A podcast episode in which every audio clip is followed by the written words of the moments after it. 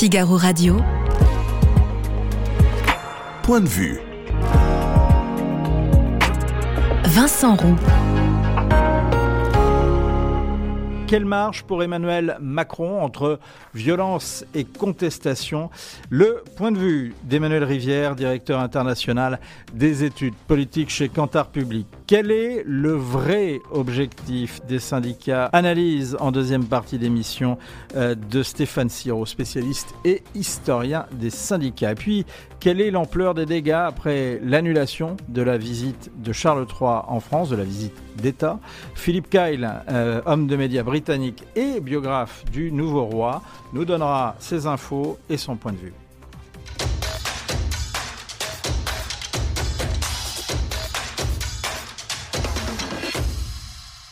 Bonjour Emmanuel Rivière. Bonjour Vincent Roux. Est-ce qu'il y a d'abord une leçon à tirer de l'élection partielle dans la première circonscription d'Ariège qui a eu lieu ce week-end?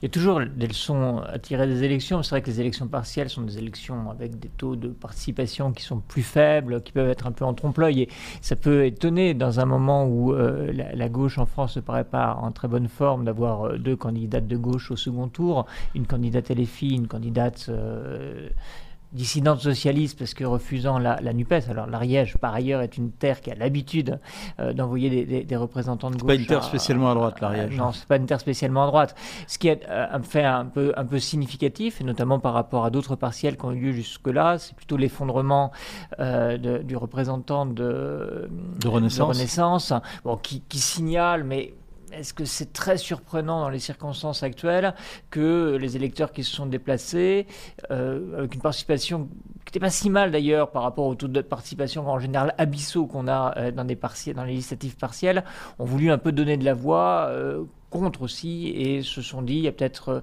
des choses à exprimer. Mais la candidate, en tout cas France Insoumise, était arrivée en tête déjà en, 2000, en 2022 dans cette, dans cette circonscription, la candidate sortante. Euh, Emmanuel Macron euh, a reçu Elisabeth Borne et les, grands chefs de la, majorité, euh, toujours dans l'optique de, proposer, de, de, voir une politique d'élargissement. Est-ce que ça, ça fonctionne? Est-ce que ça peut fonctionner? Est-ce que ça fonctionne pour euh, un premier objectif qui semble nécessaire au moment où, des gens peuvent être gagnés par le doute, qui serait de ressouder, de remobiliser la majorité? On sait que les, députés, euh, Renaissance notamment, mais également Modem euh, et, Horizon, étaient un peu décontenancés par le scénario qui consistait en fait à ne pas leur demander de voter la réforme des retraites, puisque le jour où il s'est agi de voter, c'est-à-dire pour soutenir une motion de censure, leur rôle à eux, c'était de ne pas aller voter. Et il peut y avoir un doute qui se soit, euh, qui soit instillé. Donc forcément, la remobilisation de son propre camp est importante. Mais ce qui est quand même euh, sans doute limité dans ses effets, pour parler aux Français et par rapport aux attentes des Français. En fait, ce que semble dire une grande partie de l'opinion publique, c'est qu'on veut que euh, Emmanuel Macron ait plutôt au contact de ses opposants et arrive à restaurer un dialogue hein, avec d'ailleurs plutôt les organisations syndicales que euh, des, oppositions politiques, plutôt que de ressouder son camp. Et je trouve que c'est un peu une des caractéristiques qu'on a peut-être pas assez analysées des difficultés de cette réforme des retraites. Il y avait un socle de départ qui pouvait être majoritaire à l'Assemblée, qui était euh, euh, la, majorité, Renaissance, Modem, Horizon, et les républicains. Ça, ça faisait une majorité d'accord pour réformer les retraites et reculer l'âge. Et en fait, c'est entre cette, c'est au sein de cette majorité-là qu'on a discuté. Dans une grande réforme sociale, à un moment, il y a un dialogue avec ceux qui s'opposent à la réforme et un geste qui est fait, ça avait été le cas. Et là, on n'a fait que parler entre gens qui étaient d'accord sur le principe de départ. Et c'est, je pense, aussi une des difficultés qui a été rencontrée.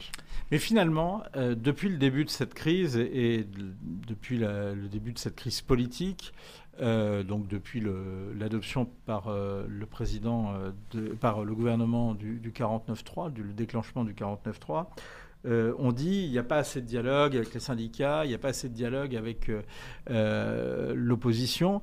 Mais est-ce que c'est quelque chose qui vient du macronisme pur et dur, d'une espèce de condescendance On va y revenir, en tout cas, c'est le reproche qui est fait au président, à son gouvernement et à ses alliés. Ou bien est-ce que c'est c'est pas aussi le, résultat des élections législatives de juin dernier qui, euh, fait que le gouvernement, et, en tout cas la, majorité, n'est pas tant la majorité d'un parti, mais c'est une coalition déjà euh, à l'intérieur, de, de, la majorité présidentielle entre Renaissance, euh, Horizon, le Modem. Il faut à chaque fois arriver à s'entendre avec ces différentes parties de la, la majorité. Et est-ce que c'est pas ça qui absorbe aussi euh, le, le, gouvernement et le président dans, dans, les différentes instances de dialogue et qui complique également le dialogue avec l'opposition? Mais ce qui a compliqué les choses, c'est qu'en fait, on n'est pas d'abord pris le temps du dialogue avant de déclencher un programme de réforme. Euh, Qu'est-ce qui serait passé dans n'importe quel autre pays européen à l'issue de législative de, 2000, de juin 2022 On aurait cherché à constituer une majorité, laquelle aurait pris beaucoup de temps pour se mettre d'accord sur un programme de gouvernement il aurait ensuite essayé de le dérouler. Ce qui se passe en Allemagne, par exemple. Ce qui se passe en Allemagne, où ça tient longtemps. Ce qui peut se passer en Italie aussi. Parfois, ça capote en cours de route ou, en Espagne. Euh, là, on s'est mis à constituer la majorité dans un dialogue très scénarisé. Et ce qui était quand même très frappant, c'est que finalement, ce qui a été mis en scène, c'est presque surjouer le deal pour dire aux républicains, vous allez pouvoir apparaître comme ceux qui ont amélioré la réforme dans le cadre d'un dialogue avec vous pour au final d'ailleurs euh, démontrer qu'on n'arrivait même pas à se mettre d'accord avec l'ensemble des représentants des, républicains. Donc cette mise en scène de la construction en, en, marchant presque euh, de la majorité nécessaire pour faire aboutir la réforme, a finalement abouti à mettre en scène bah, la difficulté à constituer une majorité. Un des phénomènes euh, très marquants euh, ces dernières heures, et on le voit bien euh, avec l'élection partielle en Ariège, alors c'est vrai que Claudius, Nicole nous dit, de toute façon l'Ariège est à gauche comme beaucoup de départements du sud-ouest, mais enfin là on voit un effondrement de la, candidate, une raclée, dirait Claudius, pour la, la, candidate Renaissance. derrière ça, est-ce qu'on peut dire qu'il y a quand même une aversion pour le président de la République Et question subsidiaire, quelles raisons avancent les personnes qui manifestent leur aversion pour Emmanuel Macron?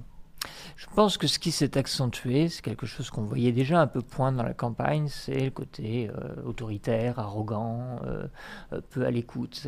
La France, quand on regarde les enquêtes Eurobaromètre qui nous permettent de nous comparer, fait partie des pays où l'on dit le plus, les décisions qui sont prises dans le domaine notamment des politiques sociales sont faites sans prendre en compte les gens comme nous sans nous écouter. Donc il y a un sentiment effectivement d'éloignement entre les décisions qui, quand elles, en plus elles font mal, euh, c'est un, critère, euh, un critère aggravant. Et c'est vrai que ça, pardon, mais c'est ce que dit l'Eurobaromètre, c'est-à-dire que l'autre, euh, ah. les, autres points de vue européens euh, ils disent pas également que la France est irréformable, c'est toujours en, la pays toujours en bah, grève, euh, les, alors, contestation permanente. Les, caractéristiques de ces enquêtes internationales qui sont faites par Cantar Public, par la Commission, le Parlement européen, c'est pas de demander ce qu'on pense des autres pays, mm. c'est de demander ce qui se passe dans son pays, et c'est ça qui permet de faire des comparaisons. Après, on a bien vu hein, que euh, la, la, France était regardée depuis l'extérieur, et euh, je pense que c'est d'ailleurs ça fait partie des difficultés parce que les Français sont habituellement très attentifs au regard qu'on porte sur eux. Donc les feux, euh, les incendies, les violences, les poubelles, euh, avec différents angles. Hein. Euh, ceux qui se disent honte sur nous, on est un pays irréformable, s'ajoutant à ceux qui se disent honte sur nous, on a des, brutalités, un conflit, un président pas à l'écoute bah, s'accumulent pour dire euh, voilà qu'en ce moment on se sent pas bien en fait euh, vis-à-vis aussi de nos, petits camarades. Mais pour en revenir sur la question du, manque d'écoute, c'est vrai qu'il y a eu ce sentiment qui s'est aggravé. On l'a vu ça dans les différentes enquêtes au fur et à mesure de la réforme. Aussi pour une raison qui est que le point qui semblait pour Emmanuel Macron, la majorité, Elisabeth Borne, non négociable, qui était la mesure d'âge, 64 ans, était le point qui était celui sur lequel se focalisait toute l'attention. Donc, en fait, les autres gestes qui ont pu être faits, notamment sur les carrières longues, semblent pas être passés. D'abord parce que c'était un peu une négociation d'entre-soi entre des gens qui au départ étaient d'accord pour réformer les retraites, et parce que ça ne répondait pas à la dimension symbolique. Mais peut-être que cette dimension symbolique, on y tenait aussi pour dire bah, par rapport aux, autres pays européens, c'est d'ailleurs un argument qui a été invoqué, euh, il faut qu'on se rapproche. Et d'ailleurs, une des questions, c'est est-ce que cette nécessité est autant intégrée que ça par les Français? Est-ce que l'annonce d'Elisabeth Borne sur la limitation du 49.3 au seul texte budgétaire peut calmer les choses? C'est difficile aujourd'hui de trouver ce qui peut calmer les choses. C'est-à-dire qu'on pourrait. Les, camps sont tellement euh, constitués, notamment le camp de l'opposition, euh, tellement euh, échauffé qu'on pourrait presque craindre pour Elisabeth Borne qu'à rebours, ça conforte l'idée que ce n'était pas une bonne manière de, faire. Ça a été la, première réaction des Français. Et ça aussi, c'est quand on refait le film, hein, pas content de la réforme proposée, pas content de la manière dont elle a été euh, finalement adoptée par euh, un dispositif euh, législatif, le 49.3, qui est interprété comme un passage en force, et pas content du message qui a été délivré par le chef de l'État à un moment où ben, ce qu'on attendait de lui, c'était sans doute un peu qu'il exprime de l'écoute, de l'attention, une sorte de geste. Donc euh, la première ministre qui passe derrière en disant hum, ça il faut pas trop l'utiliser, je ne sais pas comment ce sera ressenti par des Français un peu remontés, disons-le en ce moment. En tout cas les opposants à la réforme. Alors plus radicalement, est-ce qu'un départ d'Elisabeth Borne pourrait changer les choses? Ah, un départ d'un Premier ministre, ça doit être significatif de quelque chose. C'est-à-dire, c'est pas tellement Elisabeth Borne, parce que je ne suis, pas sûr qu'on euh, on la considère, elle, comme euh, la principale responsable de tout ça. C'est le président de la République qui, dans son programme, a dit voilà ce que euh, je, veux faire. Peut-être qu'au sein de la majorité, on peut se dire qu'il y a des choses qui auraient été dû être mieux gérées, mais ce sans doute pas euh, sur Elisabeth Porte que se porte l'attention des Français. Donc c'est moins son départ que la personne qui viendrait prendre le rôle de Premier ministre, si euh, cette personne n'incarne pas une ouverture, on ne voit pas très bien la nécessité et ce que ça changerait à l'égard, encore une fois, de ceux qui euh, constituent le problème à régler aujourd'hui, euh, les opposants à la réforme qui sont majoritaires dans le pays. Emmanuel, quel regard peuvent avoir les Français sur ce qui s'est passé ce week-end à Sainte-Soline? Question subsidiaire posée par une internaute, Elisabeth. Est-ce que ça peut précisément retourner l'opinion, notamment sur le fait euh, que, euh, c'est ce que montrait notre sondage Odoxa Backbone Consulting la semaine dernière, 70% des Français attribuaient euh, le climat de violence au gouvernement, la, attribuer la responsabilité de ce climat de violence au gouvernement. Oui, je ne pense pas que ça puisse tellement servir la cause gouvernementale. C'est ce qui se passe et c'est inquiétant. Mais à Sainte-Soline, il n'y a pas eu un tournant. Ça, ça peut pas, justement, l'opinion peut pas se retourner par rapport à toute cette violence et euh, notamment en fait, euh, je, crois que ces camions de gendarmerie qui ont été brûlés. Malheureusement, euh, on est dans un schéma où chacun va avoir le récit qui lui convient. Et donc, mmh.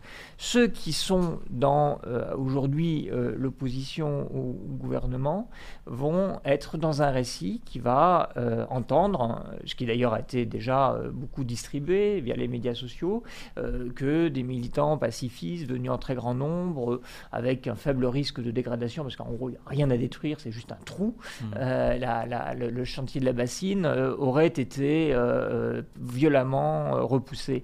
Et puis, il va y avoir le récit inverse de gens qui vont euh, trouver absolument insupportable que euh, des forces de l'ordre euh, qui sont là pour assurer le respect de la loi, la sécurité publique, soient assaillis comme elles l'ont été par des jets de pierre, avec des camionnettes incendiées, etc. Et chacun va compter ses blessés sans voir les blessés de l'autre. C'est ça que je trouve très inquiétant d'ailleurs, c'est que dans, ce genre de situation de crispation, on peut avoir deux parties de la société française qui s'engouffrent dans des récits parallèles et ne voient que un, aspect des choses. Est-ce que la stratégie de radicalisation de la gauche, en particulier de la France insoumise, est payante? Non, en tout cas, pas à son bénéfice. Euh, ah, ah, quand on regarde euh, les résultats dans l'élection euh, en Ariège Oui, c'est à peu près le seul signe qu'on ait d'une progression. elle ne gagne pas de voix, mais elle n'en perd pas.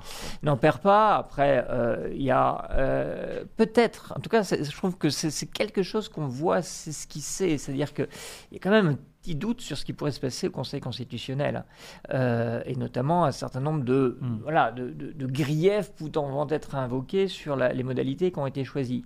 Et il n'est pas impossible que LFI ait un peu poussé le gouvernement à la faute, c'est-à-dire face à l'obstruction, essayer de trouver les modalités euh, avec les différents articles, euh, d'ailleurs le véhicule législatif qui a été utilisé, pour quelque part contrecarrer ces désirs d'obstruction.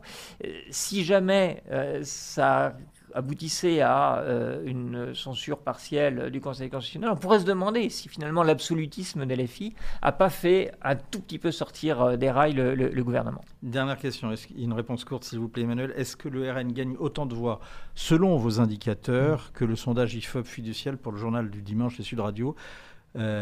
Sondage qui attribue en cas de dissolution de l'Assemblée 26% euh, au Rassemblement national contre 19,6% en juin dernier bah, C'est très simple. Hein. Depuis qu'il a gagné des députés, le RN gagne des sympathisants, euh, du crédit pour euh, sa principale figure qui est Marine Le Pen. Donc ce sondage de mes confrères montre également qu'il gagne des voix. Alors avec un résultat d'ailleurs, c'est qu'en cas de dissolution, l'Assemblée sera encore plus absente, enfin en l'absence de majorité qu'elle ne l'est actuellement. Merci beaucoup Emmanuel Rivière. Figaro Radio. Point de vue. Vincent Roux. On l'a esquissé, l'actualité bien sûr, euh, c'est euh, l'actualité sociale avec, et ça vous a peut-être échappé, mais le congrès de la CGT cette semaine euh, qui signe la fin de l'ère Martinez dans un contexte particulier le contexte de la contestation et de l'union syndicale et de la dixième journée de mobilisation contre la réforme des retraites. Malgré euh, tout ce que j'ai pu entendre, l'essoufflement, euh, c'est la dernière manif, etc. Donc voyez, c'est la neuvième. Il y a beaucoup de grèves dans les entreprises. Y a, je crois qu'il y a des stations-service qui n'ont plus beaucoup d'essence, malgré ce que j'avais entendu. Mais j'avais entendu la même chose au mois d'octobre. Les stocks sont pleins, etc. Aujourd'hui, pour la première fois depuis deux mois, c'est euh, la plus grosse baisse de production d'électricité en France, moins 22 000 mégawatts. Ça veut dire qu'il y a des grévistes. Les poubelles, il y en a encore dans les rues, malgré les réquisitions scandaleuses, il y en a encore dans les rues et il y a plein de grèves. Voilà. Euh, bah, soit le président il écoute, contrairement à ce qu'il a fait hier, soit il continue euh, à, vivre dans son monde, euh, bien à l'abri. Elle, est, légitime, la foule, parce que la, foule, c'est le peuple. C'est-à-dire, c'est ceux qui vont subir les effets de cette loi injuste. Euh, donc, ils sont plus que légitimes, parce que c'est eux qui vont travailler deux ans de plus. Donc, eux, ils connaissent leur boulot, ils, savent les conséquences sur leur santé, sur leur vie, de travailler deux ans de plus. donc, ils sont plus que légitimes. J'ai une première question. On vient d'entendre donc euh, Philippe Martinez, c'était lors de la neuvième journée de, mobilisation. Quel impact l'actuel congrès de la CGT aura euh, sur le mouvement contre la réforme des retraites, de votre point de vue? Je pense que le mouvement lui-même, il est, déjà construit, hein, si vous voulez. Donc, euh, d'une certaine façon, celle qui succédera, puisqu'on peut supposer que dans tous les cas de figure, ce sera probablement euh, une femme, celle qui succédera à Philippe Martinez, peut de ce point de vue-là euh, euh, s'inscrire dans le sillage de ce qui a été à l'intérieur de, de l'intersyndical. En revanche, il me semble que le, mouvement social, lui, peut s'inviter dans le Congrès. J'y vois deux, hypothèses possibles. Soit une première hypothèse qui consisterait à rassembler l'organisation autour de sa direction sortante et de celle que Philippe Martinez souhaiterait voir lui succéder. On sait très bien que, en règle générale, quand il y a ce, type de mouvement qui correspond bien à la culture de la CGT, il y a une tendance à, disons, à essayer de réduire un peu les fractures hein, qui peuvent exister et qui sont même aujourd'hui très fortes à l'intérieur de l'organisation. Donc on peut tout à fait avoir cette espèce de, réflexe euh, patriotique d'organisation, si je puis dire, ou à l'inverse, euh, avoir une situation où le mouvement social euh, profite au fond à celui qui se présente comme une alternative à la direction sortante, qu'on a vu euh, d'ailleurs euh, de plus en plus présent dans les médias ces dernières semaines, qui est Olivier Matteux, hein, le secrétaire général de, l'Union départementale des Bouches-du-Rhône, qui lui euh, campe sur un syndicalisme qui correspond en effet à, tout un pan de la culture de la CGT, c'est-à-dire un, un, syndicalisme mouvementiste qui considère que seul le rapport de force sur le terrain peut permettre de produire des avancées peut permettre au mouvement social de l'emporter. Donc ça peut aussi, euh, c'est une autre hypothèse, euh, profiter à, cette candidature-là. Mais en, tout état de cause, il est évident que ce mouvement social euh, s'invite dans ce congrès. Euh, la candidature euh, de Marie Buisson paraissait euh, effectivement bien, bien partie avant qu'il y ait ce mouvement. Marie Buisson, c'est plus la, candidate progressiste, celle qui veut mettre les, les, questions sociétales au centre du combat. et est-ce qu'elle n'est pas compromise justement par le mouvement et la radicalisation contre la réforme des retraites? Vous disiez Olivier Matteux, et il y a également Céline Oui, alors effectivement, ça fait déjà, ça fait déjà pas mal de mois, si ce n'est d'années, hein, que, que la, CGT vit en interne dans une situation de tension très grande, qui à mon sens tient au fait que euh, sous les mandats de Bernard Thibault en particulier, la CGT a, a finalement euh, connu pas mal de transformations. Alors, euh, la candidature de Marie Buisson, elle s'inscrit ou elle veut s'inscrire dans le sillage de ce que Philippe Martinez cherche, on le voit bien dans ses dernières prises de parole publiques, à présenter comme euh, les principaux éléments positifs de son héritage. Euh, j'en vois deux principalement, euh, en tout cas dans, dans, sa conception. Le premier héritage qu'il considère comme positif, c'est cette entente qu'on appelle le plus jamais ça, que la CGT pendant la crise Covid a conclu avec plusieurs dizaines d'associations et d'ONG, parmi lesquelles Attaque et, et Greenpeace, qui est censé cette alliance symboliser en quelque sorte l'ouverture de la CGT vers d'autres organisations, vers, vers la société plus largement, une CGT qui, pour dire les choses schématiquement, euh, se, se, voudrait plus moderne, disons. Euh, et, et, Philippe Martinez euh, présente Marie Buisson, qui a été l'une des chevilles ouvrières de, de, cette, de ce plus jamais ça. Et puis l'autre, l'autre dimension, c'est, et, le plus jamais ça d'ailleurs est en lien avec cela, c'est-à-dire la préoccupation grandissante portée par la CGT à ce que vous appeliez précédemment les questions sociétales, et c'est vrai, euh, les questions environnementales, les questions de violence sexiste et sexuelle, d'égalité homme-femme, ce sont des sujets que euh, Philippe Martinez a travaillé et présente comme étant euh, un des pans principaux de son apport, d'avoir creusé ces questions-là dans la CGT, questions qui, selon lui, étaient trop peu prises en considération. Et en effet, Marie Buisson elle-même hein, se présente dans la manière dont elle montre sa candidature comme une poursuite, si ce n'est un approfondissement de ces tendances-là. Alors il est vrai que euh, euh, c'est beaucoup critiqué par euh, le plus fortement par Olivier Matteux, hein, qui considère qu'au fond c'est une, dilution de l'identité de la CGT, hein, que la CGT se perdrait en quelque sorte dans cette ouverture euh, qu'on qualifiera pour faire simple de sociétale. Et puis la tension étant tellement grande que euh, une troisième voie s'est matérialisée, hein, puisque un certain nombre de grandes fédérations de la CGT, très critiques vis-à-vis -vis de Philippe Martinez, mais qui veulent éviter le pire, parce que je pense que certains craignent que lors de ce congrès, la tension soit telle qu'elle puisse conduire euh, éventuellement, même si c'est pas forcément l'hypothèse la plus probable, vers une fracture de l'organisation. Et pour éviter cette fracture, euh, les plus grosses fédérations de la CGT ont euh, proposé la candidature de Céline Verzelletti, qui à ce stade, à ma connaissance, ne s'est pas officiellement portée candidate, mais qui pourrait tout à fait être élue par le dernier comité confédéral national qui clôturera le congrès à la fin de la semaine. Donc on a eh ces ben, trois candidatures eh ben, en quelque sorte qui sont sur la table. Je me fais l'avocat du diable, Stéphane Siro. Pour l'instant, tous les indicateurs montrent que euh, cette situation, même euh, de, de, tension, euh, ne porte pas préjudice aux opposants à la réforme des retraites ou ne porte, et, et a fortiori euh, aux syndicats. C'est vrai, mais euh, c'est une ligne de crête hein, malgré tout, parce que euh, des événements imprévus, des événements euh, tragiques peuvent tout à fait produire quelque chose qui dégénère en crise politique et puis par ailleurs puisse finir par faire perdre une partie de, l'opinion publique à cette intersyndicale. On voit bien qu'aujourd'hui, d'ailleurs, dans, dans la stratégie de l'intersyndicale, la place qui est accordée à l'opinion publique est une place majeure. Et l'intersyndicale, je pense, fait l'analyse que cette opinion publique reste, euh, adhère à un niveau euh, aussi massif à ce mouvement, précisément parce que les organisations syndicales ont été d'une part unanimes et que d'autre part qu'elles sont parvenues à faire valoir euh, leurs revendications de manière, de manière pacifique. Donc je pense qu'elles n'ont pas envie que ce, euh, ce, ce, tableau qu'elles ont réussi à dresser puisse imploser soudainement. Voilà, donc euh, c'est pour elles, je pense, un, un, enjeu tout à fait majeur. Et puis, euh, par ailleurs, il faut bien qu'à un moment donné, si vous voulez, il y a une sortie de,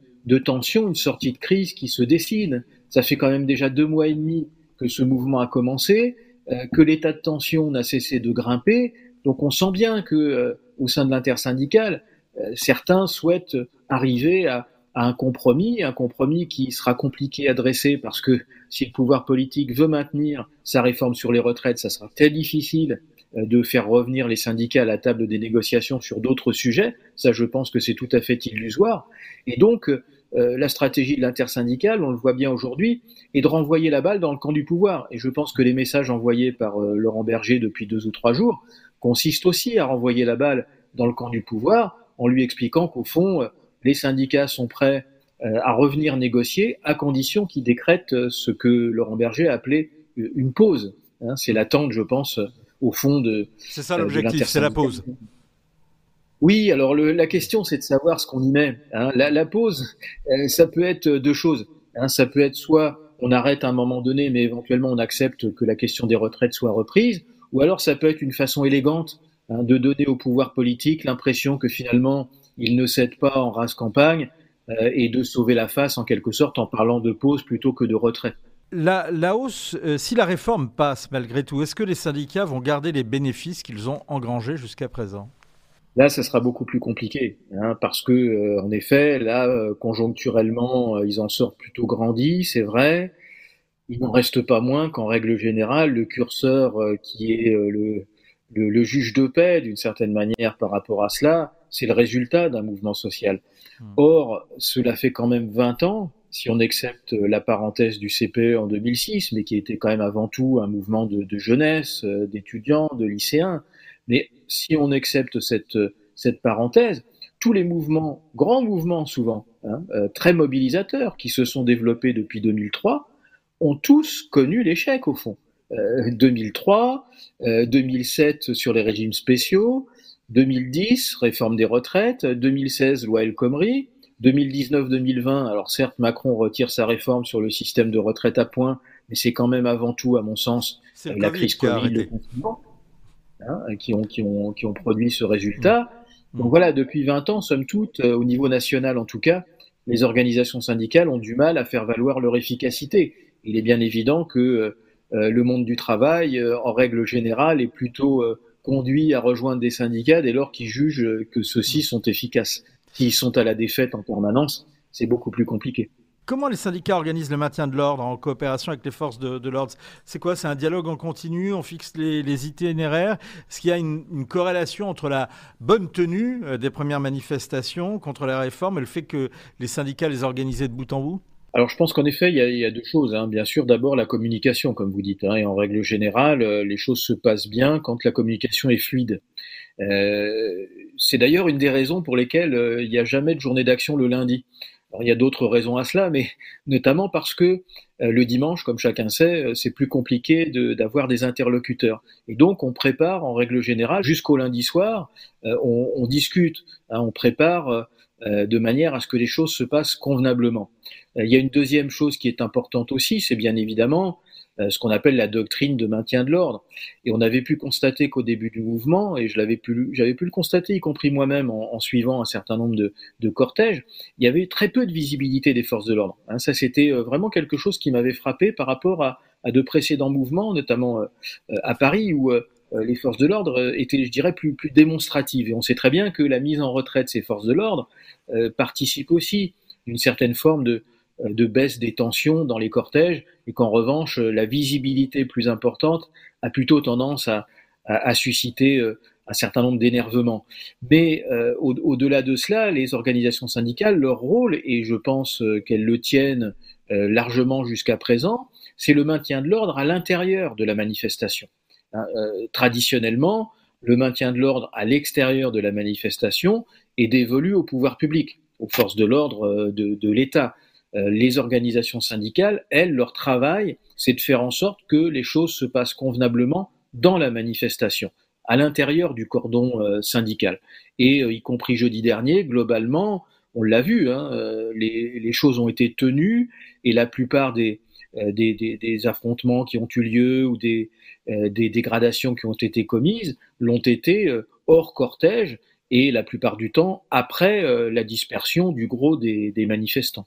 Merci beaucoup euh, Stéphane Siro pour toutes ces euh, précisions. Euh, c'est toujours très éclairant et merci de nous avoir aidé à décrypter le, congrès, l'autre événement social de la semaine, donc le congrès de la CGT. Le suspense jusqu'au bout puisqu'on ne sait pas pour l'instant qui va vraiment succéder à Philippe Martinez. Et donc on va continuer sur ça et peut-être qu'on vous sollicitera justement une fois que l'élection sera passée. Figaro Radio point de vue. Vincent Roux. Oui, la France est évidemment euh, capable euh, d'organiser la venue du roi euh, d'Angleterre, évidemment en France. Nous y préparons depuis très longtemps et nous avons mobilisé énormément de forces de police et de gendarmerie et nos services de renseignement y travaillent bien sûr. Donc ça ne pose pas de, de problème. J'ai pris l'initiative ce matin de l'appeler et de lui dire quelle était la situation. À partir du moment où il y avait cette journée qui avait été décidée, le bon sens et l'amitié nous conduisent à proposer un report. Ce qui eût été détestable pour le peuple britannique comme pour nous-mêmes, c'est au contraire que nous essayons de maintenir comme si de rien n'était, avec des incidents à la clé. Donc il faut organiser ça quand le calme sera revenu, et donc nous avons proposé que, au début de l'été, en fonction de nos agendas respectifs, nous puissions ensemble caler une nouvelle visite d'État. Bonjour Philippe Kyle. Bonjour. Comment réagit vraiment Charles III à la demande d'Emmanuel Macron euh, d'annuler, ou plus exactement, pour reprendre les termes officiels, de reporter cette visite? Alors, euh, je ne sais pas, j'étais pas là quand il, quand il, a appris cette nouvelle. Non, mais vous êtes britannique, vous êtes un homme de médias britannique, vous avez sûrement des informations. Non, mais tout roi qu'il est, euh, je pense qu'il est important de, de, souligner, tout roi qu'il est, il est habitué aux instructions euh, du gouvernement, des recommandations du gouvernement. Et là, évidemment, avec euh, les questions sécuritaires, mais aussi les questions liées à l'image, euh, c'était une visite très, très symbolique. Ça devait être une visite très, très symbolique, cette première visite du roi hors du Royaume-Uni. il aura très bien compris, je pense, les raisons qui ont mené Emmanuel Macron à prendre cette décision. Pour autant, euh, il est très clair qu'il aura été déçu. Il aura été déçu euh, parce que, premièrement, parce que, euh, évidemment, il aime la France. C'est quelqu'un qui parle le français, qui a visité la France à de nombreuses reprises. Ça devait être sa 35e visite en France. mais aussi une autre raison, évidemment, c'est, je le disais, ça devait être sa première visite de chef d'État, de souverain euh, dans un pays à l'étranger. Donc il y a eu des mois de préparation pour cette visite. Euh, il y avait un programme intéressant pour lui, euh, tant au niveau de l'image que du contenu. L'image, euh, on peut imaginer le discours devant le Sénat, le, dîner à Versailles, tout cela l'installe un peu plus dans l'opinion publique, dans l'esprit des gens, comme le, le souverain britannique, le chef d'État britannique, mais aussi sur le fond. Je pense notamment à la visite qui devait se faire à Bordeaux, qui devait se faire sur le sujet de l'écologie.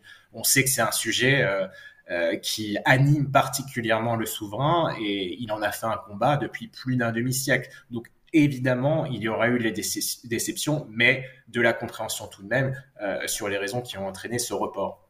Est-ce qu'il nous pardonnera? Oui, je pense bien. Et, c'est un report, ce n'est pas une annulation. Euh, et on a entendu le président Macron dire qu'il espère que ça se fera d'ici le début de l'été. On verra, les agendas sont contraints, notamment celui euh, du souverain, mais euh, il reviendra euh, très certainement. Et voilà, il y a un programme déjà tout prêt qu'il suffit de transposer dans, quelques mois. Quelle trace néanmoins, pensez-vous, de votre point de vue, laissera ce report, ou cette annulation ou ce report? Je pense qu'il faut quand même minimiser euh, les traces qui, euh, qui, qui, resteront. Je pense qu'on est dans une phase assez positive entre la France et le Royaume-Uni actuellement. Il y a eu le sommet il, y a, il y a quelques semaines entre Rishi Sunak et Emmanuel Macron qui a marqué euh, de leurs propres mots euh, une nouvelle étape dans, dans l'ère des relations entre le Royaume-Uni et la France. Cette, cette visite du, du, souverain devait marquer justement de manière symbolique une nouvelle ère de, effectivement dans, dans les relations entre la France et, le Royaume-Uni. Mais c'était une visite toute symbolique et je pense pas que on puisse vraiment y voir un, problème particulier dans les relations entre la France et le Royaume-Uni. Surtout quand on considère tout ce qui s'est passé, les, tensions qu'il y a eu ces dernières années entre la France et le Royaume-Uni. il y a clairement un réchauffement des relations entre les deux pays et, je pense que cela va se poursuivre. Euh, comment prépare-t-il le prochain événement euh, qui sera son couronnement le 6 mai prochain, événement qui sera à vivre bien sûr en direct sur le site du Figaro et sur Figaro Live? Alors le couronnement, euh, il va, on, ne connaît pas énormément d'éléments pour l'instant. Mais ce qu'il faut noter, ce qui est intéressant de noter, c'est que très clairement le message qui est transmis, c'est qu'il sera moins fastueux que ne l'a été le couronnement d'Élisabeth II en 1953. Euh, le roi euh, Charles III euh, est quelqu'un qui perçoit très bien l'air du temps, ce que souhaite l'opinion publique, etc. Et il est éminemment conscient des difficultés économiques de son pays et des difficultés que rencontrent les Britanniques au quotidien, notamment en raison, par exemple, de l'inflation.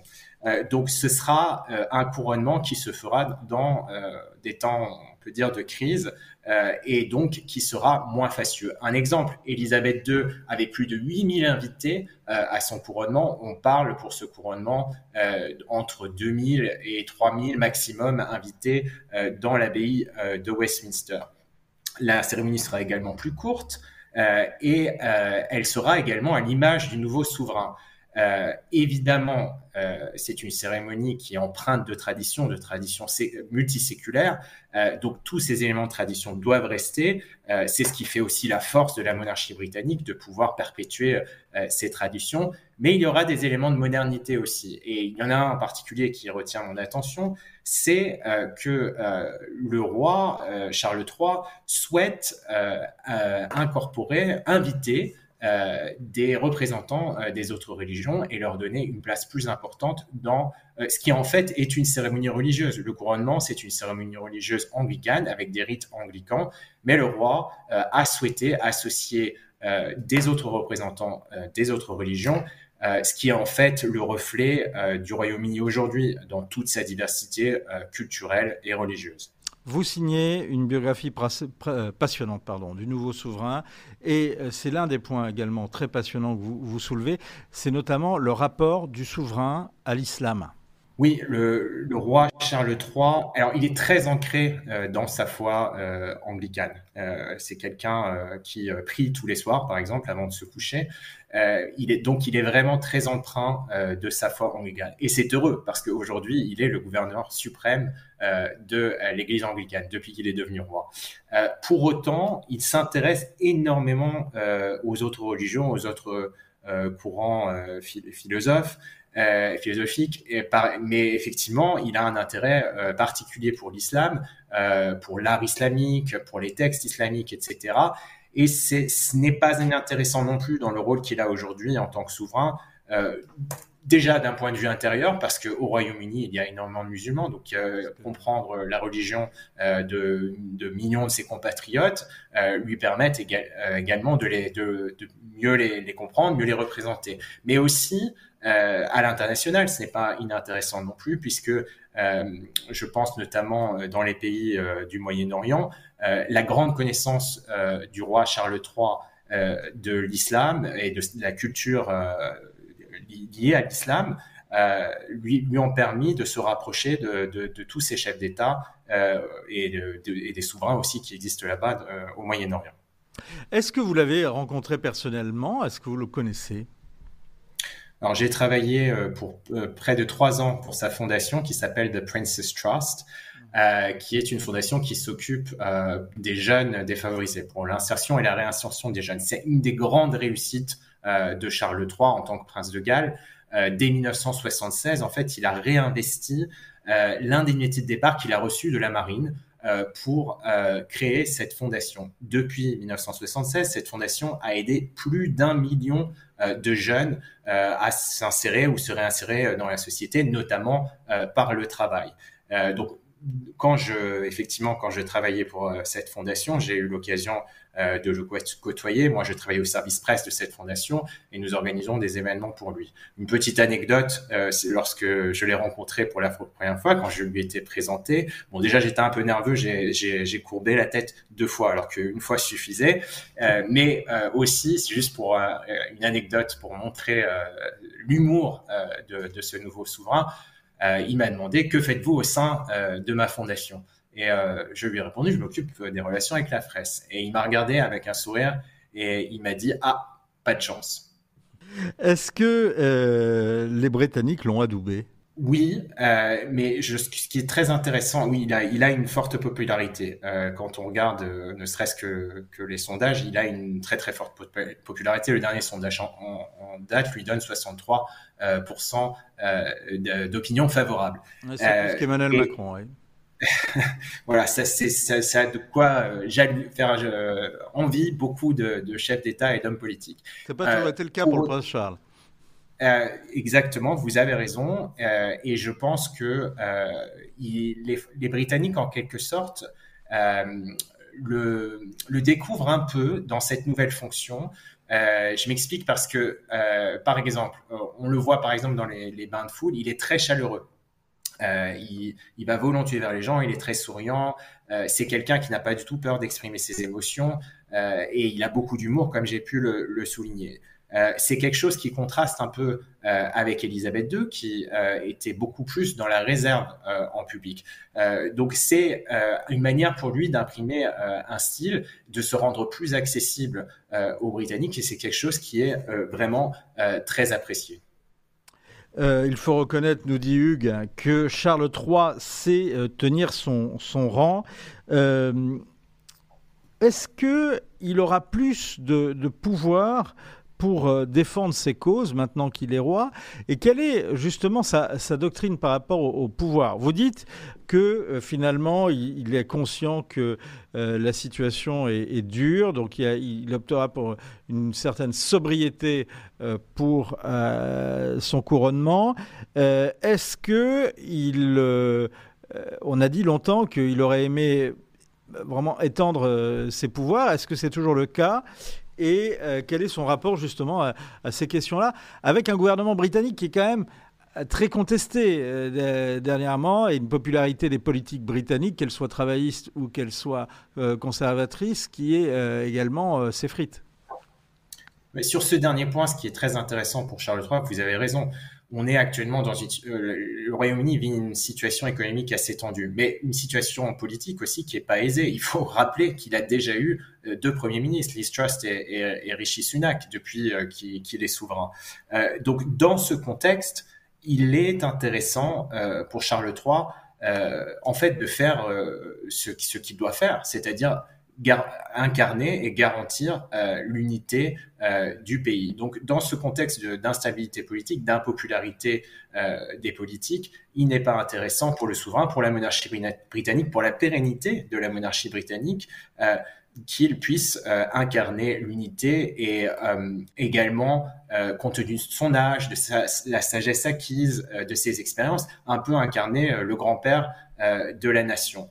Vous avez raison de dire qu'aujourd'hui, il a des nouveaux, un nouveau privilège en quelque sorte, c'est celui effectivement d'avoir beaucoup plus l'oreille du gouvernement en tant que souverain. de manière très concrète, une fois par semaine, euh, il rencontre en tête à tête euh, le Premier ministre à huis clos, euh, ce qui lui permet, selon l'adage constitutionnel britannique, non seulement d'être informé de ce qui se passe, non seulement d'encourager potentiellement le Premier ministre dans son action, mais surtout d'avertir. et je pense que sur ce dernier point, avertir, il ne, s'en privera pas. on sait qu'en tant que prince de Galles, il a été euh, un prince de Galles euh, qui n'a pas caché ses opinions, euh, qui a mené de nombreux combats sur l'écologie, sur l'architecture, sur les médecines alternatives, sur la jeunesse, j'en parlais tout à l'heure, sur la mixité sociale. Il, a toujours exprimé de manière assez claire, et il a été critiqué pour cela parfois, ses opinions. Les impôts des Anglais payent leurs phrases, que nous dit euh, Lansarter. Est-ce que, d'abord c'est vrai, et est-ce que euh, euh, justement il y a une, volonté, un signe fort que veut envoyer le nouveau souverain sur ces questions-là? Pardon, j'ai pas entendu sur quelle question Sur les questions de, de, dépenses et de dépenses de la couronne.